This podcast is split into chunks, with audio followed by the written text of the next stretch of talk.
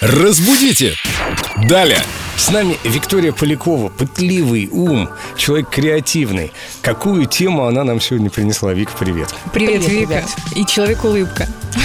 Доброе утро. Доброе утро, ребят. Да, я сегодня решила с вами разобрать всякие старые словечки, которые к сегодняшнему нашему с вами дню поменяли свой смысл. Ну, например, слово «кликать». Помните, что вообще раньше оно означало?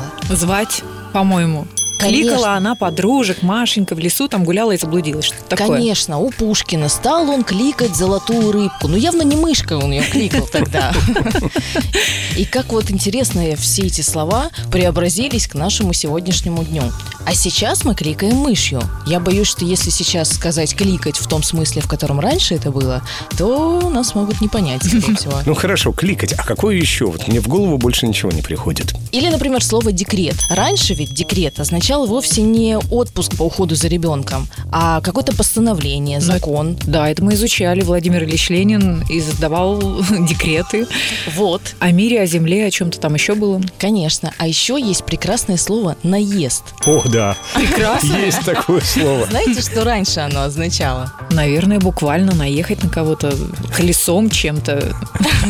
Нет, раньше оно означало «приезд». Это был синоним приезда, то есть наездом, так сказать. Понаехали отсюда же. Конечно.